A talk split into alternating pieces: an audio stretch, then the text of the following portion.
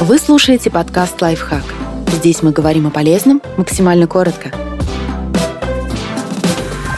Как понять, что ваши отношения действительно серьезные? Разобраться помогут следующие признаки.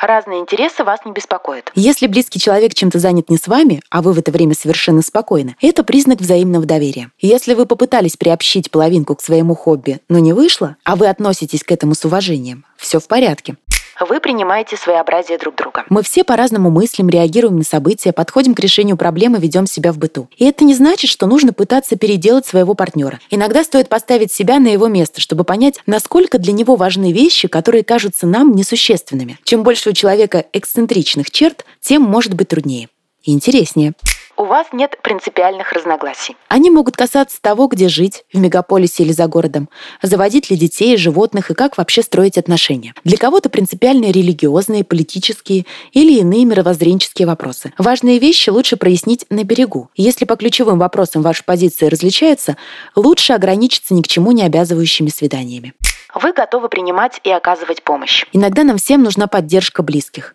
Для некоторых людей, особенно тех, кто был воспитан в убеждении, что жаловаться или плакать стыдно, принять ее – трудная задача. Однако, если мы по-настоящему кому-то доверяем, то чувство уязвленной гордости и опасения остаться в долгу отступают.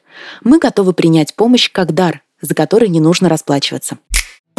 Подписывайтесь на подкаст «Лайфхак» на всех удобных платформах. Ставьте ему лайки и звездочки. Оставляйте комментарии.